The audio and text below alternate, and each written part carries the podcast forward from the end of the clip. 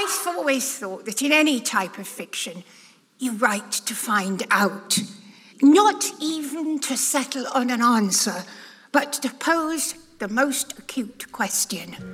Beim Schreiben ging es nicht um Antworten, sondern um eine möglichst genaue Frage. Das hat die englische Schriftstellerin Hilary Mantel in einem Vortrag 2017 gesagt. Und ich habe einen neuen gespannt, weil Nicola Steiner das Literaturhaus Zürich leitet jetzt. Es ist Katja Schönherr. Katja, Du bist neben deiner journalistischen Arbeit selber Schriftstellerin. Zwei Romane hast du bis jetzt veröffentlicht. Kannst du das unterschreiben, was Hilary Mantel sagt? Nicht auf Antworten käme es an, sondern auf eine möglichst genaue Frage. Mir fällt das ja selber wahnsinnig schwer, über das Schreiben und diesen Schreibprozess zu reden, weil das so ein, so ein ganz vielschichtiger Prozess ist mit ganz vielen Phasen. Und den zu analysieren, das ist gar nicht so leicht. Deshalb bin ich ganz froh, wenn, wenn ich mal von einer Autorin was höre, womit ich mich auch identifizieren kann. Also wo ich denke, ja, das trifft auch auf mich zu. Und ja, also ich könnte das unterschreiben. Es, es geht in einem Text darum, eine Frage zu stellen, aber Antworten muss ein literarischer Text meiner Meinung nach nicht unbedingt geben. Als Hilary Mantel das gesagt hat, 2017, da ist sie bereits äh, weltberühmte Autorin gewesen, mit ihrer Trilogie über zwei wichtige Player vom 16. Jahrhundert, der englische König Heinrich VIII. und sein Berater Thomas Cromwell. Aber das Buch, das ich heute mitgebracht habe, spielt im 20. Jahrhundert, in den 1950er und 1960er Jahren, im armen Nordwesten von England. Es ist autobiografisch, es sind Erzählungen über die Hilary Mantel, ihre Kindheit. Sie sind 2003 rausgekommen, vor ihrem Welterfolg. Hilary Mantel ist ja gestorben vor einem Jahr und zu ihrem ersten Todestag gibt es das Buch jetzt auf Deutsch. Es heißt Sprechen lernen. Mhm. Und welche Frage stellt Hilary Mantel denn in Sprechen lernen? Es ist eine gute Frage. So einfach ist es nicht wie ihre historische Trilogie dort hat sie sich ja gefragt, wie die Hauptfigur, das ist der Thomas Cromwell, der Sohn von einem Schmied, hat können Berater vom König werden und was das dann mit ihm gemacht hat. Ich habe gesagt, Geschichten ihr sprechen lernen sind autobiografisch und ich denke, die Frage kreist darum, was die Kindheit von der Hilary Mantel so verstörend gemacht hat, dass tönt schwer, aber sprechen lernen ist ein total leicht, neugieriges und offenes Buch. Sprechen lernen von der Hilary Mantel. Das ist der Podcast Literaturclub 2 mit Buch. Heute mit der Franziska Hirsbrunner und Katja Schönherr. In learning to talk, whilst not writing like a child, I'm trying to give some feeling of the child's world, how the child's mind operates. Das ist äh, Hilary Mantel im letzten Juni in einem von ihren letzten Interviews vor ihrem Tod mit dem US-amerikanischen Sender CBS. In der Geschichte von Sprechen lernen hat sie mit ihren erwachsenen erzählerischen Mitteln zeigen, wie das kindliche Denken funktioniert. Mhm. Okay, das ist interessant, weil ich kenne Hilary Mantel wirklich nur als Autorin von historischen Romanen. Dass sie auch solche Texte geschrieben hat, das wusste ich nicht. Ja, das wüssten die meisten Leute nicht. Hilary Mantel ist aber schon über 50 gewesen, wo sie 2008 den ersten Teil von der Trilogie um den Thomas Cromwell und den Heinrich VIII herausgegeben hat. Und sie hat seit etwa Mitte 20 geschrieben. Schreiben war für sie ein Rettungsanker. Gewesen. Sie hat Jus studiert und dann hat ihr aber das Geld gefehlt, zum Anwältin zu werden. Sie ist beruflich nicht weitergekommen. Und sie hat schwerste gesundheitliche Probleme gehabt, eine Endometriose. Also das ist so eine Wucherung von der Gebärmutter, ja. Schleimhaut außerhalb von der Gebärmutter und die ist lange überhaupt nicht diagnostiziert worden. Dann hat man ihre, also ohne sie genau zu informieren, äh, mit 27 die Gebärmutter und Eierstöcke rausgenommen und dann ist sie, hat sie gesagt, eine alte Frau gewesen und ihren Hormonhaushalt ist völlig durchgefallen und an den Folgen von dieser falschen Behandlung ist sie dann letztlich auch gestorben. Sie hat wirklich ein Leben lang hat sie sich müssen mit grauenhaften Schmerzen und einfach auch sonstigen körperlichen Beschwerden auseinandersetzen. Sie sagen Hioba Das hat mir die deutsche Journalistin und Autorin Elke Schmitter gesagt. Ein weiblicher Hiob, die biblische Leidensfigur. Mir ist der Nachruf von der Elke Schmitter in der Zeit auf Hilary Mantel letzten September äh, total geblieben. Darum habe ich das Gefühl gehabt, okay, mit ihr rede ich jetzt über Sprechen lernen. Ähm, Elke Schmitter ist ja eine bekannte Autorin und auch Journalistin.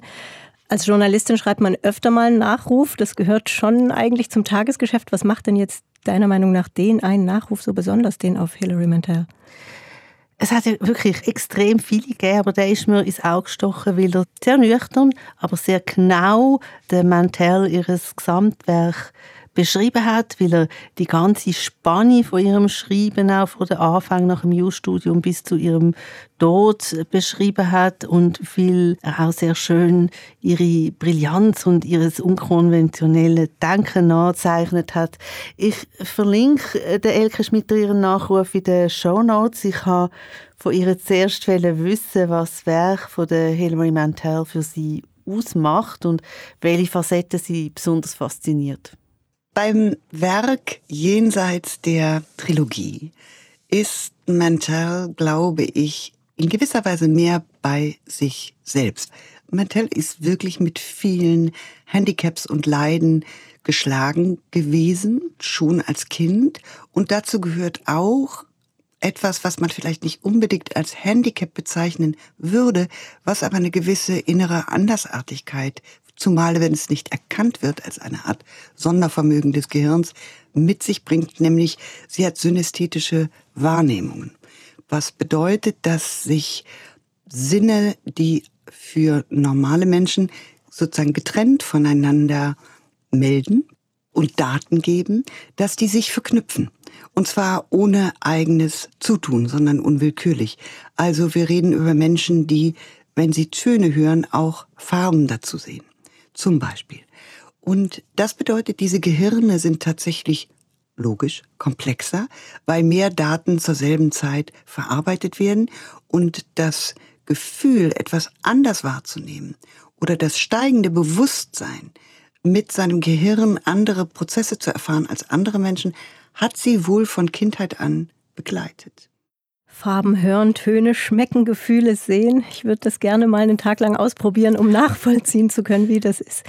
Ich musste da jetzt an Ferdinand von Schirach denken, mit dem habe ich mich in letzter Zeit ein bisschen befasst. Der ist nämlich auch Synästhetiker und der hat auch immer mal erzählt, wie das für ihn ist. Wenn er zum Beispiel eine bestimmte Musik hört, dann sieht er Farben und zwar so intensiv, dass er dann tagelang lahmgelegt ist und nicht schreiben kann. Also so viele Sinneseindrücke, das muss wahnsinnig irritierend und wahnsinnig anstrengend sein.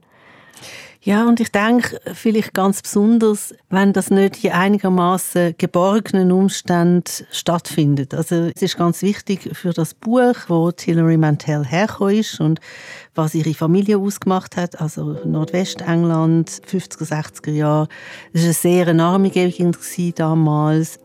Ihre Mutter hat, wo Hilary Mantel 80 war, ihren Liebhaber ins Haus geholt. Der Vater hat dann noch eine Weile lang mitgelebt, so quasi. Okay, also wir sind jetzt in den 50er, 60er. Genau. Und die Mutter hat den Liebhaber und den Mann im Haus gehabt. Genau. Das wäre genau. heute noch recht ungewöhnlich es, und progressiv. Ja, es wäre immer noch ungewöhnlich. Und dann ist die Familie auch noch irisch-katholisch gewesen, also in einem anglikanischen Umfeld. Das heißt, die haben wirklich den Angriffsfläche mhm. geboten. Mhm. Und dann sind sie dann gezügelt, ein bisschen weiter weg in eine kleine Stadt, dann ist es ein bisschen besser gewesen. Und der Vater von der Hilary Mantel ist verschwunden. Aber das ist so eine Ausgangslage wo für jemanden, wo wie sie als Kind schon so ganz, ganz genau hergeschaut hat oder auch die ganzen Zwischentöne so wahrgenommen hat, natürlich enorm schwierig war. Dann ist sie auch durch die Familienverhältnisse zum gespött worden von den anderen Kindern, sie ist belagert worden und so weiter. Also es gibt eine Geschichte, wo erzählt wird, wie sie einen Bub die ganze Zeit mit Steinen beschüsst, weil sie katholisch ist. Und dann ist es aber wirklich auch eine innere Verstörung die sie beschäftigt hat, weil sie ist klar neben ihren synästhetischen Wahrnehmungen auch hochbegabt gewesen. Sie hat keinerlei Möglichkeit gehabt, sich mit irgendjemandem auszutauschen oder irgendjemandem mitzuteilen, was sie da so erlebt in ihrem Inneren, was ihr vorgeht. Sie ist schon als Kind immer wieder krank gewesen. Also ein Doktor hat einmal gesagt, Fräulein nie gesund. Ja, also das ist das Setting von dieser Geschichte und ich würde ganz gerne mal einen kleinen Ausschnitt aus so einer Geschichte vorspielen, weil er also ein bisschen zeigt, wie Hilary Mantel schreibt. Also man spürt ihres Flair so für ganz feine atmosphärische Sachen und auf der anderen Seite spürt man auch, was für eine Dramatik irgendwie in diesem Familienverhältnis liegt. Es ist an dem Punkt so, dass der Vater schon eine Weile weg ist, dass die Familie gezügelt ist, dass die Mutter und der Stiefvater geheiratet haben, dass sie einen neuen Namen bekommen hat, dass sie auch ein Brüderli bekommen hat. Mit sechs schlafe ich im Zimmer meiner Eltern. Bislang ist erst ein Schlafzimmer im Haus bewohnbar. Die Wiege des Babys steht an der Wand mit dem Fenster.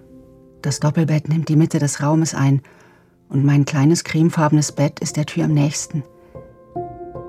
Ich liege unter einer karierten Decke und meine Finger drehen und flechten ihre Fransen. Ich zwinge mich ins Träumen, denke an Indianer und an Jesus, weil ich ermahnt werde, an ihn zu denken. Und ich versuche es, ich versuche es wirklich. Ich denke an mein Tipi, mein Tomahawk und mein stämmiges rotbraunes Pferd. Und dann denke ich, dass vielleicht sogar in diesem Moment meine Mutter unten ihren Mantel anzieht und nach ihrer Tasche greift. Ich glaube, dass sie in der Nacht gehen und mich verlassen wird. Wir hätten niemals in dieses Haus ziehen dürfen. Wir hätten bleiben sollen, wo wir waren. Alles geht schief, so schief, dass ich nicht weiß, wie ich es ausdrücken oder begreifen soll.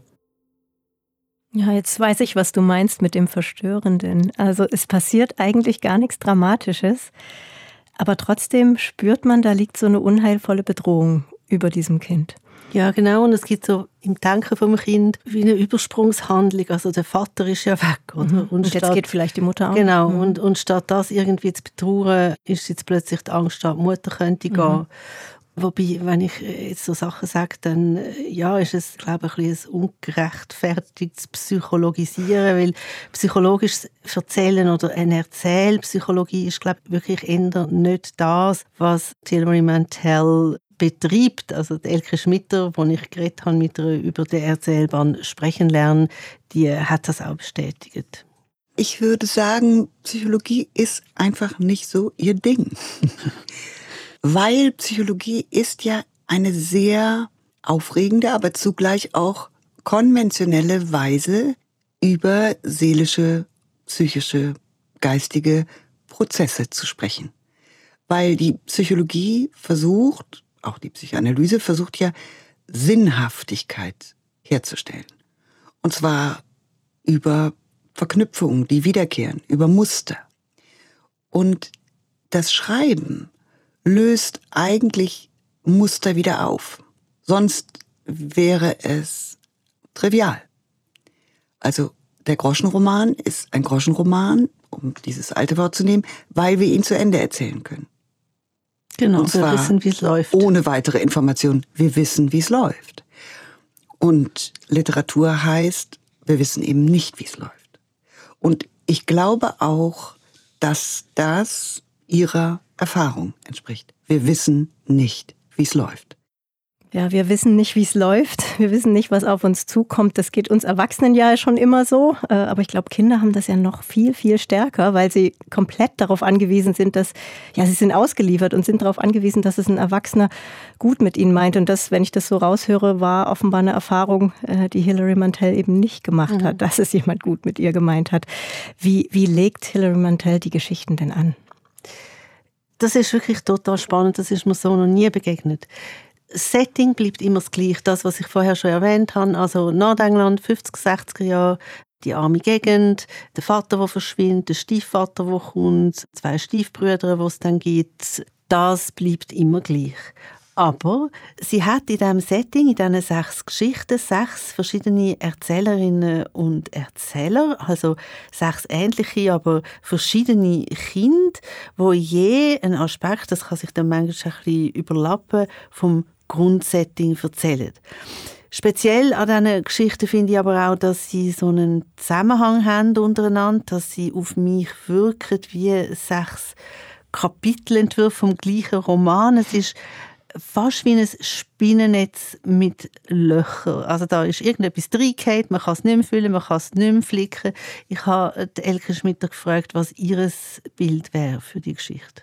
Ja, für mich wäre Spinnweben auch ein sehr, sehr gutes Wort für einen Eindruck, der etwas fasst, das eben mit Komplexität zu tun hat, auch mit einem Plan. Also sie ist eine sehr bewusste Erzählerin. Sie arbeitet auch lange an den Sachen.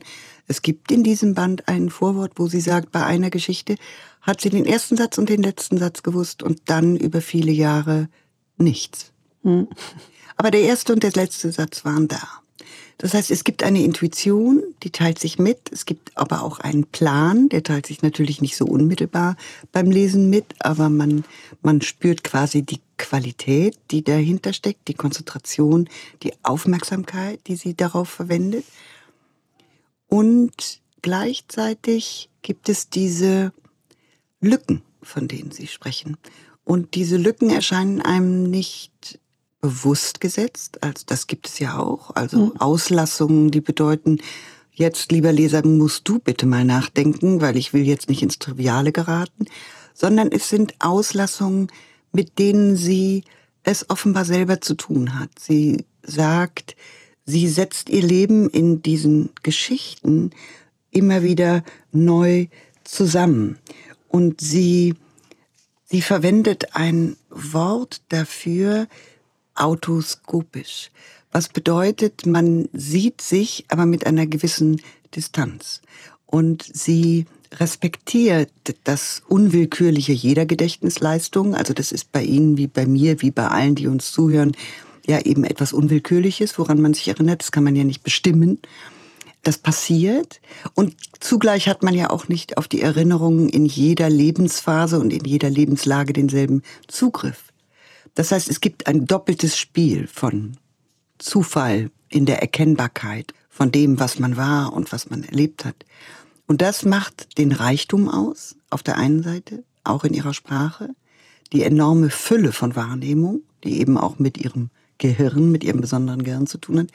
Und auf der anderen Seite gibt es diese Lücken. Und diese Lücken lässt sie stehen oder sagen wir, sie schließt sie jedenfalls nicht auf konventionelle Weise. Autoskopisch. Ich glaube, jetzt haben wir nach autofiktional den nächsten Trendbegriff. Bin gespannt, ob der jetzt die Runde macht. Ja, wer weiß. Wobei die Erzählungen sind schon ein spezielles Projekt wie es Hilary Mantel am Anfang gesagt hat, schauen, was im Kopf von einem Kind vorgeht und dann eben leerstellen lassen, nicht auffüllen. Ich würde es gerne mal äh, zeigen mit einem Ausschnitt aus einer Erzählung. Es ist eine Variation zum Thema Vater, wo plötzlich weg ist. Es ist ein bisschen älteres Kind als das vom ersten Ausschnitt, wo wir gehört haben. Lara Körte liest. Wir wohnten oben im Ort in einem Haus, in dem es meiner Meinung nach spukte. Mein Vater war verschwunden, und vielleicht war es seine Gegenwart, schlaksig und bleich, die unter der Tür durchstrich und dem Terrier die Nackenhaare aufstellte. Von Beruf war er Büroangestellter gewesen. Kreuzworträtsel waren sein Hobby. Und ein bisschen Angeln. Er mochte einfache Kartenspiele und seine Zigarettenbildersammlung. An einem stürmischen Märzmorgen um 10 ist er gegangen, hat seine Alben mitgenommen und seinen Tweetmantel. Seine Unterwäsche hat er dagelassen. Meine Mutter hat sie gewaschen und einem Wohltätigkeitsbasar vermacht. Wir haben ihn nicht sehr vermisst. Nur die kleinen Melodien, die er auf dem Klavier gespielt hat, wieder und wieder, wie den Pineapple Rag. Das ist doch super, mit ihrer Unterwäsche zum Beispiel. ja, du, ich hänge mich ja immer an so äh, beiläufigen Fragen auf. Mir, mir kommt da zuerst die Frage in den Sinn, warum hat er die Unterwäsche dagelassen? Unterwäsche hat man halt in einer Schublade. Vielleicht hat es wirklich vergessen. Also ich finde es natürlich auch großartig, dass die Mutter dann die äh, ins Brockli bringt. Du, der Satz, an dem ich am meisten hängen geblieben bin, ist der Satz, wir haben ihn nicht sehr vermisst, weil man da spürt, dass sie ihn natürlich total vermisst hat ähm, und sich das aber einfach irgendwie schön zu reden versucht oder irgendwas nachplappert, was, was ihre Mutter sagt. Ähm, und das ist so, ja, ich höre es so raus, so ganz beiläufig eingeflochten und du spürst da, das ist eine riesengroße Lücke. Franziska, jetzt sag mal, dieser Erzählband von Hilary Mantel, der heißt Sprechen lernen. Wie kommt es denn zu diesem Titel? Es ist eine von den sechs Erzählungen, wo so heißt und die Erzählerin ist das mal ein Teenie. Sie ist mit ihrer Familie vom Dorf in eine kleine Stadt gezogen, damit einmal das Geschwätz aufhört, wegen der Familienverhältnis. Und dann kommt sie in ein katholisches Tagesinternat und muss für ihren Abschluss Standard British English lernen. Also diese Art von Aussprache. Und das ist völlig abstrus, weil im Nordwesten von England ähm, redet man einen von den gröbsten Akzent überhaupt in Großbritannien. Also da könnte man sich wirklich genauso gut Augenfarbe abtrainieren. Es ist eine von meinen Lieblingsgeschichten, weil sie ganz ähnlich wie das, was du vorher gesagt hast, also so ein einzelner Satz, wo plötzlich so eine ganze Welt aufmacht, weil sie genau so funktioniert.